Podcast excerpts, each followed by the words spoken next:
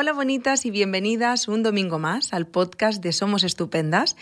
Sé que siempre empiezo los podcasts de la misma manera. Esto es un temazo, pero es que de verdad eh, este es un tema que llevaba mucho tiempo con ganas de grabar. De hecho, creo que ya lo tenía planteado para la temporada anterior, pero no sé por qué razón finalmente no se hizo.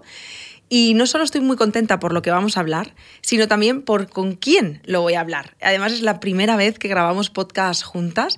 Ella se llama Brenda, forma parte del equipo de psicólogas del centro presencial que, que tenemos en Barcelona. Y Brenda, cuando pensé en este tema, fue como, o sea, cuando lo retomé para hablar este año, dije, esto lo tengo que hablar con Brenda. Pero antes me gustaría preguntarte, ¿cómo estás? Bueno, nerviosa. Esto es un reto para mí porque me hace salir totalmente de mi zona de confort y bueno, muy agradecida de todas formas de estar aquí porque creo que podemos dar voz a muchas mujeres que en consulta, en su intimidad, nos dicen cosas y que ahora podemos amplificarlo y, y ver que nos pasa a todas. Total. Y de hecho, justamente de eso va el tema, ¿no? De eso va. Hace un tiempito, también para contarte un poquito cómo nace esto, ¿no? Hace un tiempito hablando con una de las compañeras de, de online, con, con Sara, hablábamos de, de, aquellas cosas que nos pasan a las mujeres por ser mujeres. Uh -huh. Y de hecho, eh, mm, lo conecto con algunas veces, cuando me han hecho entrevistas, ¿no? Eh, para algunos medios y así, me preguntan, ¿pero qué cosas nos pasan a las mujeres, ¿no? Que, que, que son solo de mujeres. Y, y, cuando me lo exponen, la pregunta es más como desde lo biológico, ¿no? En plan, como, como has nacido mujer, tú ya estás predispuesta a tener una serie de problemáticas. Claro. Y luego te das cuenta de que aquí hay un problema de género. ¿no? Exacto. Y de eso vamos a hablar hoy justamente, de los uh -huh. malestares de género, de aquellas cosas que nos pasan solo por ser mujeres. Y yo te pregunto, Brenda, quizá como para empezar como desde el principio, para aquellas personas que empiezan a familiarizarse con, con esto, ¿no? En plan, uh -huh. sorpresa, nos pasan cosas por ser mujeres. ¿Qué son los malestares de género? Bueno, eh, a nivel teórico hay muchas referencias, ¿no? Eh, pero para mí es más fácil empezar con ejemplos para que podamos evidenciar ¿no? estas contradicciones que tenemos solo por el hecho de ser mujeres, ser socializadas como mujeres y, y, lo que se nos pide ¿no? y lo que queremos. Ahí hay como una contradicción interna constante y de ahí aparecen mujeres que vienen a consulta en Somos Estupendas y me hablan de, de temas como, por ejemplo, que porque eso no debería ser feliz si lo tengo todo. Tengo una carrera, tengo una, una pareja que me quiere, un trabajo. Cuando me dicen eso dices, bueno, a ver, que se, se supone que debería ser feliz, pero no lo eres, ¿no? Contradicción, ¿no? Es como, eh, entonces empiezas a tirar del hilo y te das cuenta que a lo mejor esta mujer, pues el trabajo no es el que le gusta, eh, la pareja que tanto la quiere a ella, pues ella tiene otras curiosidades sexuales, le gustaría investigar sobre eh, abrir la pareja, entonces trata de hablar con su pareja, su pareja le dice, bueno, yo no quiero, pero si tú quieres, como yo te quiero mucho, lo haré por ti, entonces ella entra en culpa y dice, no, no, claro, si él no quiere, no voy a hacerlo. Entonces deja de explorarse, ¿no? Deja de, de ser ella para complacer a otra persona.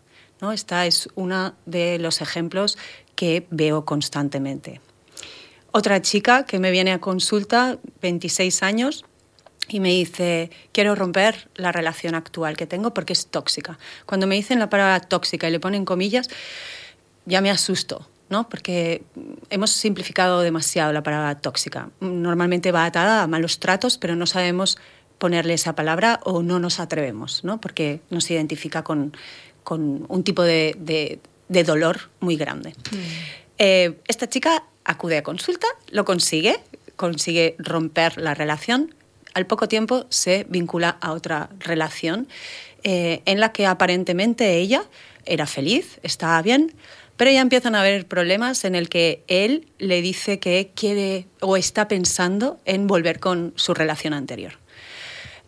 Ella esto aparentemente no le afecta o hace ver que no le afecta, eh, pero le toca totalmente su, su, inseguridad, su dolor al rechazo, su herida de abandono y ella siente que tiene que ser la elegida y se pone ahí en una situación constante de a ver si me elige a mí sufre mucho, eh, se siente eh, se sienta delante de mí siempre muy sonriente, siempre como muy, complaciente, muy obediente, ¿no? En, esa posición de todo va bien, pero no, nada va bien, ¿no? De hecho, ella ha hecho varios intentos de suicidio y usa eh, las autolesiones como regulación emocional, por lo tanto, no, no todo va bien, ¿no? Es sentirse eh, atrapada en una relación en la que no puede sentir la rabia, no puede sentir el enfado y por lo tanto no puede poner límites, ¿no? Y eso es realmente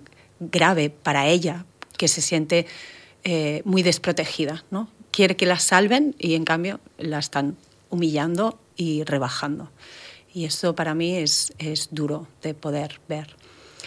Y otro ejemplo eh, de otra mujer eh, que representaría lo que son malestares de género para mí es una chica que viene con el bucle de debo ser productiva, siempre tengo que estar haciendo cosas. ¿no? Es, si no hago, no valgo. Por lo tanto, la mirada siempre refleja en no lo que soy, sino lo que he conseguido hacer. Ella, de hecho, dice que carga con una mochila brutal y, que siempre está tratando de ser aquella mujer que su pareja espera de ella, ¿no? que finge un personaje porque tiene un miedo horroroso de que su pareja se dé cuenta de quién es. Y si tú la miras a los ojos es una bellísima persona y es hermosa, pero ella no se lo cree. ¿no? Siempre es vista desde fuera, nunca se ven desde dentro. ¿no? Y para mí estas tres mujeres y muchísimas más representan ese malestar constante que tenemos por el hecho de aquello que nos han dicho que debemos ser y, lo que en realidad queremos ser, ¿no? Y hay una contradicción constante. Y esto nos provoca mucho sufrimiento a todas. Total. De hecho, Brenda, te estoy escuchando y pienso, ¿sabes lo que nos ayudaría? y creo que por suerte cada vez más lo hacemos pero mm, tejer redes con otras mujeres y compartir lo que sentimos, porque al final te das cuenta que cuando compartes lo que te pasa, de lo único que te das cuenta es que formas parte de un gran club y que esto nos pasa a todas. Claro. En mayor o menor medida. De hecho, mm. me acuerdo que la temporada pasada grabamos un podcast con, con June y hablábamos del síndrome de la niña buena. Y es que no podíamos no hacer referencia al malestar de género. En plan, la niña buena es cosa de mujeres. Punto. O sea, no, no hay más que hablar. Es, y ahí fue una de las cosas que dije, wow, malestares de género, esto es otro, o sea, es un tema que me, me, está vibrando, ¿no? Que vuelve otra vez a mí, que vuelve otra vez a mí y que seguro que como profesional, pues ya lo has dicho, ¿no? Que te lo encuentras en consulta una y otra vez y que ni siquiera sabemos que es, que es así, realmente. No. Y lo más fuerte es que ellas van a consulta a lo mejor en la sanidad pública y, y son tratadas eh, con psicofármacos por un tema individual, cuando no es un tema individual, es un tema social. Tiene que ver con cómo nos hemos organizado como sociedad y lo que se espera de las mujeres constantemente. Por lo tanto, no lo podemos trabajar como algo individual, darle psicofármacos ansiolíticos y ya está, ¿no? Y ya se te va a ir la ansiedad. No, es que esto es algo mucho más serio y mucho más importante. Total. De hecho, en este punto te iba a preguntar, eh, Brenda, ¿cuáles son eh, siempre hablo de en plural porque entiendo que es multifactorial o no, no lo sé, pero ¿cuáles son los orígenes de estos malestares de género? O sea, ¿cómo llegamos a este punto? Claro. El origen aquí eh, tiene que ver con la lectura del contexto el contexto en el que vivimos, pero que no vivimos ahora, sino que viene de sus orígenes de la antigüedad, ¿no? en la que en su momento ya las jerarquías naturales era el amo es superior al esclavo, ¿no? el hombre es superior a la mujer y el adulto es superior al niño. Si esas tres eh, jerarquías las naturalizamos, lo que nos sale es un sujeto hegemónico que es varón es eh, con mucho poder y rico, ¿no? Pero él se centra el poder en él. Y él es solo él el que puede ir a la vía pública y tener eh, esa eh, importancia a nivel político y de democracia. Los demás, esclavos, niños, mujeres, no entran dentro de estas jerarquías. ¿no? Entonces ya quedamos en una posición de subordinación respecto al hombre, ¿no? que es el sujeto por excelencia. Claro, esto junto con el hecho de que somos mujeres y estamos preparadas eh, físicamente para parir, para amamantar, es como que ya relegadas al cuidado, ¿no? Es como mm, no, no, no hay otra forma de hacer. Es como tienes un cuerpo que puede gestar, tienes que gestar. ¿No? Es, es, eh, es, lo que se ha decidido que tenemos que hacer. Y eso nos conduce a otro tipo de malestar. ¿Por qué tengo que gestar? Si, o sea, ¿lo puedo elegir? No. Socialmente no, porque el patriarcado se sienta sobre esa distribución eh, eh, sexualizada del trabajo, en el que los hombres están en la vía pública y las mujeres no remuneradas, por lo tanto no valoradas en el ámbito privado, y además en una familia.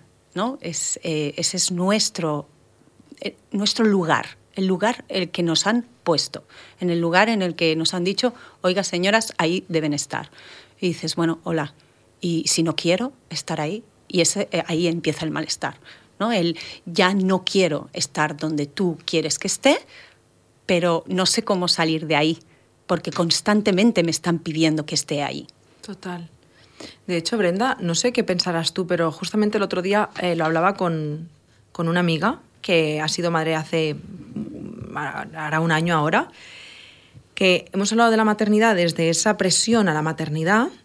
Las personas, las mujeres, que no queremos ser madre, como me pasa a mí, pues, te puedes imaginar el drama de... Y, ahora pienso, tenemos mucha suerte que ya no nos rayan tanto la cabeza, pero esto hasta no hace mucho, heavy, ¿eh? Pero luego está al lado de las que sí son madres. Y de pronto es como, vale, ya has cumplido con esta parte, pero ahora no te olvides, mi amor, no te olvides de que tienes que seguir siendo buena trabajadora, buena madre, buena mujer, buena eh, ama de casa, buena todo. Buena todo. O sea, mi amiga el otro día de verdad la escuchaba y decía, wow, wow. Y ya no es una presión de que una persona directamente de su entorno le esté diciendo esto, es que lleva escuchándolo desde que es un bebé. O sea, nadie se lo está diciendo, pero ella lo sabe que tiene que ser buena en todo. Exacto. Esto solo nos pasa a nosotras. Eso solo nos pasa a nosotras por ser mujeres. Y además que se nos pide que seamos buenas en todo y que además no nos quejemos que seamos obedientes, que seamos complacientes, que sigamos sonriendo, que no nos enfademos, porque ¿para qué te vas a enfadar? ¿No? O sea, cuidadito. ¿no? O sea, de alguna manera a, los niños se les permite eh, fomentar la actividad, que sean fuertes, ¿no? Se les eh, promueve la independencia, se les tolera incluso que sean agresivos. Pero a las mujeres no. A las mujeres no se nos permite ser ni agresivas ni querer eh, ser independientes, ¿no? Es, necesitamos estar relegadas a esta sumisión. Y entonces, bueno, genera esta contradicción ¿no? y este peso que nos ponemos ya nosotras porque lo hemos mamado desde pequeñas, nos lo han dicho desde pequeñas y este es el problema, que nosotras como madres les metemos a nuestras hijas la misma presión y nuestras hijas a sus hijas y así generación tras generación los mandatos de género siguen a nivel inconsciente pasándose y absorbiéndolos. Y la única manera que podemos romper con estos mandatos es decir, bueno, oiga, señores, ¿queremos o no queremos? ¿No? O sea, ¿qué es lo que yo quiero? Pero claro, esto te conecta con el egoísmo. Ya. Cuando yo les digo a las chicas, ¿pero tú qué quieres? Ya, bueno, pero esto es ser muy egoísta, ¿no? Bueno, eh, egoísta sería si dejo de pensar en el bienestar del otro, pero pensar en mi propio bienestar, ¿eso es ser egoísta? Yo creo que no. entonces, ahí está un poco la dificultad, ¿no? El egoísmo y el sentimiento de culpa constante que tenemos. Bueno, y, también hay un punto aquí muy interesante, que es también el, el darse cuenta incluso de que lo que... O sea, cuando tú a una mujer, y ahí estoy pensando en, cuando yo estaba en mi proceso personal, ¿no? ¿Qué quieres tú? Pues que yo lo que quiero, yo, yo, decía, pues que yo lo que quiero, a mí me hace feliz con placer. O sea, o sea es, es un tatuaje. Es un tatuaje. Es un tatuaje. O sea, muchas veces si tú me preguntas, ¿pero qué es lo que quieres tú? No, quiero hacer lo que estoy haciendo. Claro. Porque no. ¿Qué otra opción tengo? No, no, no existe dentro de mí. No mapa de posibilidades. Claro, es que ahora estás hablando de uno de los grandes mandatos, ¿no? Eh, hemos aprendido a ser y estar para el otro. Esa es nuestra misión, hacer, o sea, nuestro bienestar pasa por el bienestar del otro. ¿Cuántas veces has, eh, has escuchado decir a gente que dice, no, yo soy feliz si el otro es feliz? ¡Wow! Esto es una trampa, pero de esas que caemos brutal. ¿Por qué? Porque eh, no puedo ser feliz solo dependiendo de si el otro es feliz, porque esto me construye una autoestima que es falsa, que viene dependiendo del otro, de lo que el otro siente, de cómo está el otro y cómo me ve el otro, y si el otro me reconoce. Y aún así, siendo reconocida, siempre va a caer en saco roto, porque no viene de mí, la mirada es externa. Y ese es un gran mandato que tenemos, como dices tú, tatuado. Y como sacamos beneficio en el sentido de que nos sentimos bien, pero claro, contradicción. Me siento bien, pero a la vez estoy que me he perdido, que no sé ni qué quiero. Y que en consulta a veces les pregunto, ¿pero tú qué quieres? Y se quedan con una cara de pánico. No se lo han preguntado nunca, no lo saben. Y es dramático que no lo sepamos qué queremos, ¿no? Total.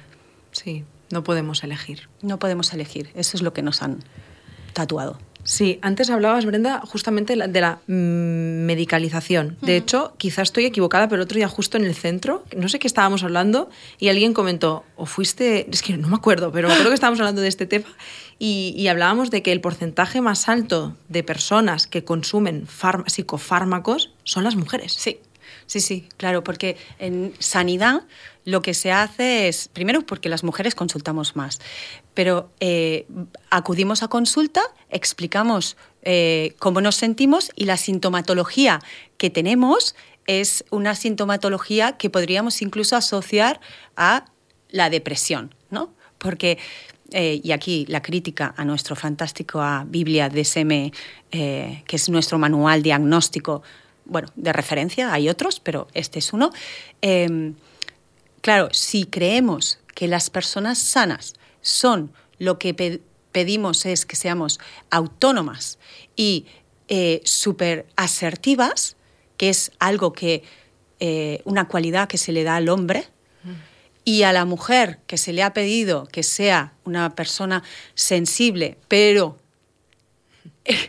nosotras que somos muy sensibles ya desde los test psicométricos valoramos que si lloras mucho y eres muy expresiva emocionalmente, eso es que estás depresiva, aquí ya vemos el sesgo eh, ¿no? de género que hay.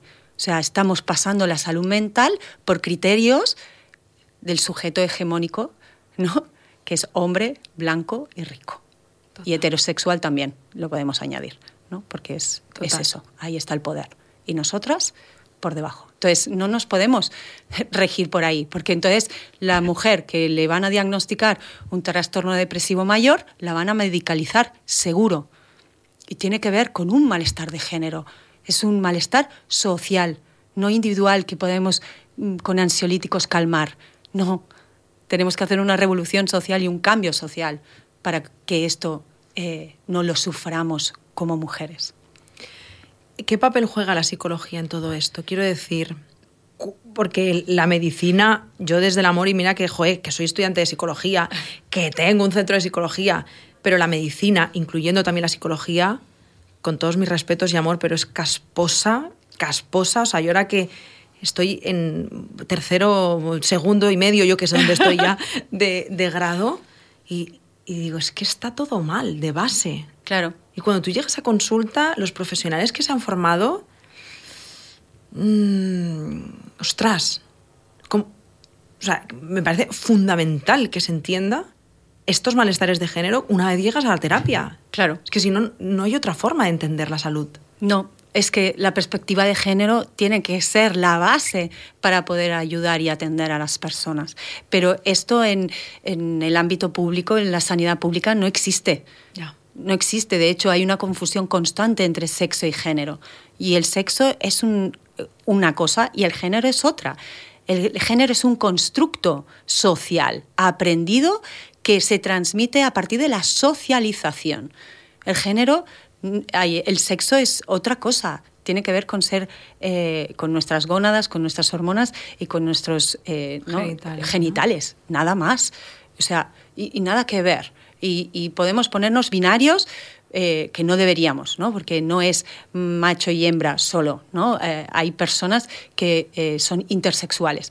Pero eso es sexo. Y todos los estudios se hacen a partir del sexo. Ya. Y no del género que género hay muchos tipos de género, ¿no? Y, muchos más de los que estamos hablando, ahora estamos hablando de la mujer, ¿no? Pero deberíamos profundizar muchísimo más que para, para otro podcast. Sí, antes hablábamos, bueno, vamos a hacer podcast introductorio y ya haremos otro, porque esto daba mucho, ¿no? Sí, sí, da esto daba muchísimo. Claro. Brenda, hablemos de las consecuencias, porque claro, yo, nosotras, como tú como profesional, pero por encima también de esto como mujer, Em, y yo como mujer pienso, esto tiene que ser devastador real. O sea, yo creo que te tienes que encontrar cada cosa en consulta que flipas. No, no, no, claro. Es que hay mujeres que eh, han asumido otros mandatos, de los cuales eh, no sé si tenemos tiempo de hablar, pero hay muchos más ¿no? que tienen que ver con, con eh, el mito del amor romántico, con el hecho de que somos imperfectas a nivel corporal y por lo tanto, mm, al ser feas, gordas, ya viejas o lo que sea que te hayas metido en la cabeza, ya como no cumples con el canon que se pide actualmente, esto genera un malestar corporal eh, brutal, ¿no? Entonces, claro, hay muchas dificultades asociadas a los malestares de género, a estos mandatos que nos han metido, ¿no? Entonces, tiene que ver con esa falta de asertividad, que no podemos eh, decir que no o que sí, porque tampoco no sabemos poner el límite, eh, nos hiperresponsabilizamos de todo. ¿no? Es, es, todo es responsabilidad nuestra, si no nos sentimos en culpa constante.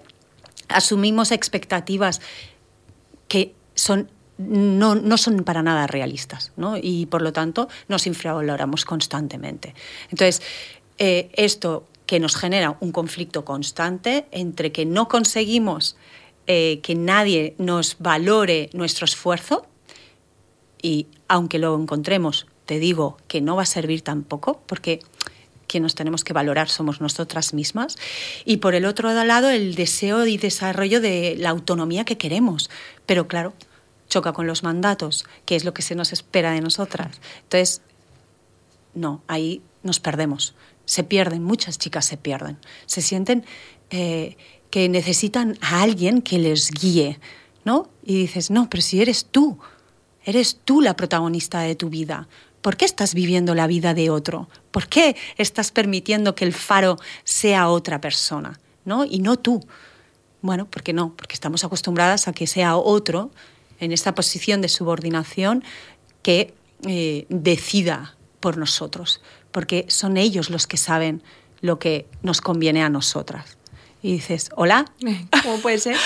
claro. ¿Esto va de mí? Esto va de mí, ¿no? De mí como mujer. Ayer hice una primera entrevista y la chica me dijo, llevo seis años en terapia eh, con un psicólogo, estupendo psicólogo, pero necesito cambiar porque necesito que me vea una mujer a través de cosas que son de mujeres, que entienda que cuando tengo dolores de regla, sepa qué es eso. ¿no? Necesitamos eso, esa comunidad que tú dices, de sentirnos entendidas, sentirnos que eh, hay un espacio seguro donde poder eh, decir estoy harta, harta de, que se me vea de una forma y que tenga que cumplir con esos mandatos. Ya estoy harta, no quiero cumplir más con eso. Los voy a seguir si a mí me apetece. Si me quiero depilar, me depilo. Y si no me quiero depilar, no me depilo. ¿Quién eres tú para decir que si no me depilo es que mm, no, no, cumplo con los cánones eh, de belleza? ¿no? Es, es que es horrible. ¿no? Es, es, es, es, bueno, bizarro, totalmente. Lo es, sí, lo es. De hecho, eh, ¿Sabes con quién estoy conectando, Brenda? No con una persona en concreto, sino términos generales. Creo que hay dos personas, dos mujeres, dos tipos de mujeres que van a escuchar este podcast. La que lo escuchen con un discurso un poquito, pues que han tenido quizá la oportunidad de, de, tener otras miradas y poder escuchar este podcast y encontrar una reafirmación de lo que ya piensan. Y mujeres que escuchen este podcast y digan, no están hablando de mí. Porque yo al menos desde mi persona he estado, o sea, el mensaje era tan intrínseco a mi persona que yo hubiera escuchado este podcast hace cinco años, seis, siete, no sé, y hubiera dicho, qué pesadas, ¿no? Decir, a mí no me pasan esas cosas. Claro porque ni siquiera, como decíamos antes, me doy cuenta. O sea, es algo que al final ya forma parte de la identidad. Yo creo que esto es otro nivel ya, ¿sabes? Es, soy, soy, esto también. Entonces, no, no pienso que estén hablando de mí. Exacto. Bueno, eso es... Eh, traía una frase que dice el filósofo francés Michel Foucault, que dice, el poder se mantiene no solo porque se imponga, sino porque la gente que lo impone y que la sufre la considera como verdad. Total. Y es tal cual, es lo que estás diciendo. Eh, desde el momento en que lo tengo asumido como mi propia identidad, ya está, no lo voy a em, cuestionar. Y ese es el problema, que no nos cuestionamos. Pero vienen a consulta a cuestionar cuando ya ese malestar ya sale por sus poros, con ansiedad, con depresión, con eh, conductas autolesivas, con intentos de suicidio, con trastornos de alimentación. ¿No? O sea, desgraciadamente es cuando ya eh, en la salud mental o física está siendo perjudicada. Y ahí es cuando el cuerpo, que es muy sabio, responde y dice, cuidado, toc, toc, estoy aquí, me estoy muriendo por dentro estoy muriendo porque esa identidad que me han impuesto tal vez no responde a lo que yo quiero. ¿no? Entonces, ojo con eso, porque tengo, ahora me venía a la cabeza otra chica, ¿no? Que es, es hermosa, pero ella no cumple con los cánones de belleza actuales. Eh, y se ve fea, gorda, y su discurso interno es súper dañino hacia ella hemos ido trabajando cómo la ven los demás y nada que ver el discurso de los amigos, de la familia. La ven como una mujer con, mucho empuje, entregada, social, con muchos valores, hermosa, incluso le han dicho cuerpazo. ¿no? Finalmente se ha tatuado aquí, debajo del pecho, a esta musa eh, de Hércules. ¿Sabes que hay cinco musas? Talía es una de las musas, preciosa, se la ha tatuado digo, a ver si realmente, ahora que ya lo tienes tatuado, entra en ti que, que esa identidad no pasa por ese canon de belleza que te han impuesto, sino por el que tú has decidido, ¿no? que es reconocerte, validarte y respetarte como mujer. ¿no? Y que eres tú la mujer que quieres ser, no la que te vayan a imponer. Y eso es lo que nos va a traer el bienestar, la calma y al fondo es la felicidad, que es lo que todas queremos. ¿no? Total. Ahora estaba pensando una cosa, Brenda, no conozco a estas cuatro personitas, mujeres que has puesto como ejemplo, pero es como que me muero por conocerlas ya. Pues yo te las presento porque estarían encantadas de conocerte. ¡Qué bonitas! Son preciosas, sí. Wow. Sí, son preciosas porque son además valientes. Muy valientes. Porque se están poniendo en cuestión, están eh, buscando otra manera de pensarse, ¿no? Y eso yo creo que las hace súper especiales. Y aunque no haya mencionado muchas más, tengo muchísimas mujeres que vienen buscando en Somos Estupendas este espacio seguro en el que no van a sentirse juzgadas, en el que las vamos a ver con una perspectiva de género, que las vamos a entender y legitimar, que eso es lo más importante que has conseguido y que te agradezco muchísimo de que me mm. hayas dado la oportunidad de trabajar aquí, porque oh. mm, me alegro de poder dar voz a tantas mujeres y, seguir luchando juntas para hacer que la sociedad cambie, porque creo que podemos hacerlo. Oh, Brenda, gracias a ti. Gracias. Además, eh, eh, pequeña cosita, porque yo estaba también como muy emocionada, ¿sabes? Lo, lo, feliz que me hace. O sea, yo pienso en esas pacientes y digo, ¿es esto con lo que yo soñé? Y ya me basta. Pero siempre os lo digo, gracias a vosotras también. por ser las personas que acompañáis a esas personas, a esas mujeres todos los días, ¿no? Y, y más justo el otro día que vivimos una situación muy especial y muy bonita eh, con una paciente que además hemos hablado poco de eso porque hemos dicho ya esto da para otro tema, pero también hay que hacer mención ¿no? a la cantidad de violencia sexual Sí. a la que nos sometemos por ser mujeres también. Sí. Porque yo lo pienso, ¿eh? en, en el caso también como de, de esta paciente, de mi persona, que hemos sufrido abusos, claro que le pasa a los niños, pero esto es un problema de género también. Esto nos pasa por ser mujeres. Exacto. Y, y también me parece importante ponerlo sobre la mesa. Sí. Así que, Brenda, con llorera incluida. Tengo ganas de abrazarte. Y yo. Cerramos, nos abrazamos. Gracias de corazón. A ti.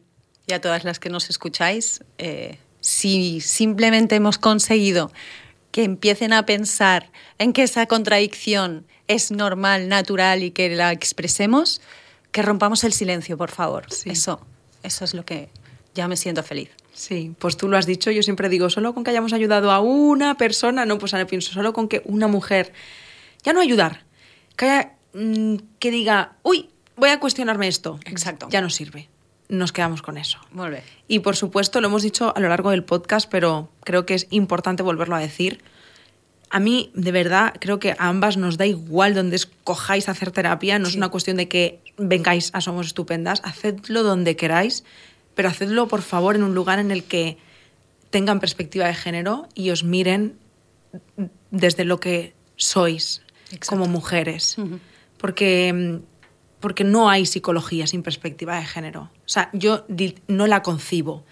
Y hay profesionales que quizá no trabajan desde esa mirada. No. Y es importante Exacto. tenerlo en cuenta. Fundamental. Gracias, Brenda. Gracias a vosotras, una semana más, valientes también. Eh, felicidades por escuchar este podcast. Espero que nos haya removido mucho, porque, o sí, y, vemos ahora cómo nos cuidamos, quizá un paseo, algo que nos haga sentir un poquito en calma, porque es un tema que, que remueve mucho, que enfada mucho y que es normal que pase esto. Eh, si necesitáis ayuda, eh, aquí estamos siempre que lo necesitéis. Gracias de corazón una semana más. Gracias también por vuestras puntuaciones en Spotify porque de verdad que nos ayudan muchísimo. Eh, siempre lo digo, pero de verdad que es una forma de decirnos gracias, ¿no? Esto que hacéis me ayuda, me sirve, mm, me acompaña y nada más. Nos vemos y nos escuchamos la semana que viene. Chao.